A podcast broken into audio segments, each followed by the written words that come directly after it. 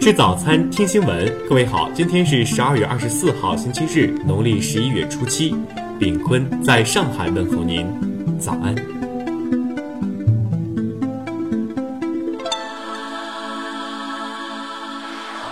首先来关注头条消息。二十一号，泰国金三角水果园发生一起大象伤人事件。一重庆旅游团领队为救游客被大象踩踏致死。此前有消息称，因为游客拉扯大象尾巴将大象激怒，但这一说法未获当地警方证实，具体事故原因仍在调查中。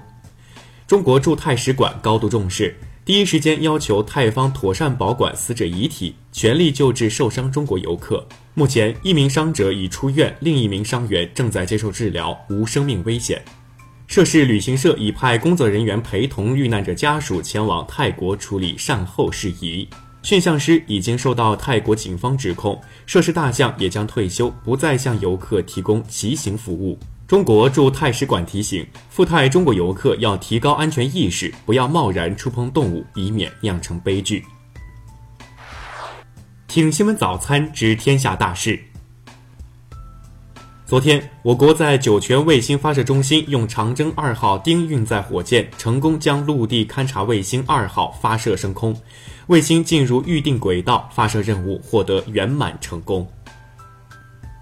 浙江嘉兴一热电厂昨天发生蒸汽管道爆裂，导致九人受伤，其中五人经医院全力抢救无效死亡，另外四名伤者生命体征稳定。国管局日前作出安排部署。对党政机关办公用房、公务用车的各领域各环节将集中统一管理。审计署昨天表示，针对金融审计中查出的问题，八家重点商业银行已收回违规放贷近四十六亿元，处理处分七十三人次。财政部昨天表示，二零一二年至二零一六年，全国教育经费总投入累计接近十七万亿元。财政对教育投入不断加大，全国教育经费快速增长。文化部昨天表示，我国五年来累计完成可移动文物修复和博物馆藏品预防性保护项目一千余项，修复文物四万余件。我国编制完成北极东北航道通信指南，有助于充分了解北极东北航段通信保障能力，为北极东北航道船舶运输提供参考。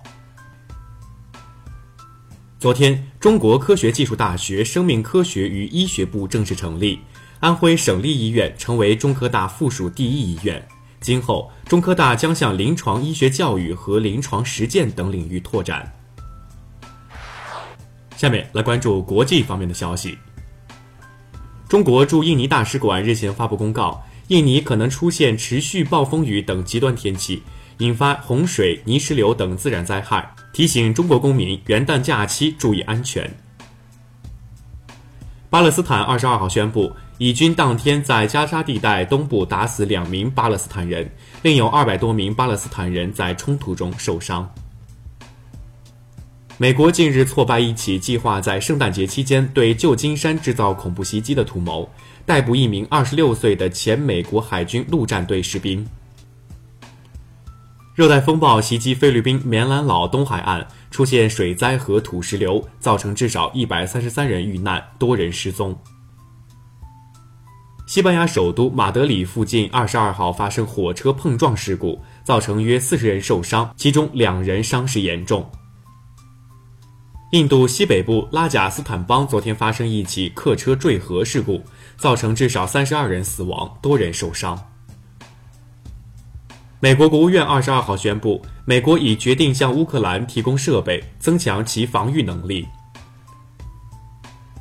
日本宇宙航空研究开发机构和三菱重工昨天利用一枚 H2A 运载火箭，成功将两颗卫星分别送入高度不同的预定轨道。下面来关注社会民生方面。深圳公交公安官方昨天对外发布警情通报：深圳地铁十一号线一人遭碾压身亡，目前相关情况正在进一步调查中。昨天，云南警方查获大量国家三有保护野生动物死体，一名驾驶员被控制并送到公安局审讯，目前此案正在进一步调查中。深圳一名小学男老师把脚抬到学生脸上，已被要求深刻检讨。学生家长表示初步谅解，相关结果将第一时间公布。国内首座高空特效玻璃桥“飞天再龙”昨天在安徽马仁奇峰对外开放，吸引大批国内外游客体验。哈尔滨冰雪大世界昨天开园，以冰雕雪塑的形式还原丝路文化。打造哈萨克小镇等“一带一路”有关的标志景观。下面来关注文化体育方面。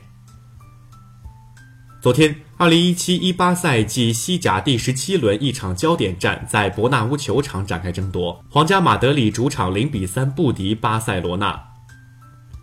FIBA 官网昨天发布亚洲篮坛各位制球员的分析报道，排出小前锋到大前锋五强球员，中国球员丁彦雨航与阿布杜沙拉木上榜。为了更好地展现故宫的历史，日前来自故宫博物院的二百七十九件文物以及养心殿的五个主要场所亮相南京博物院进行巡展。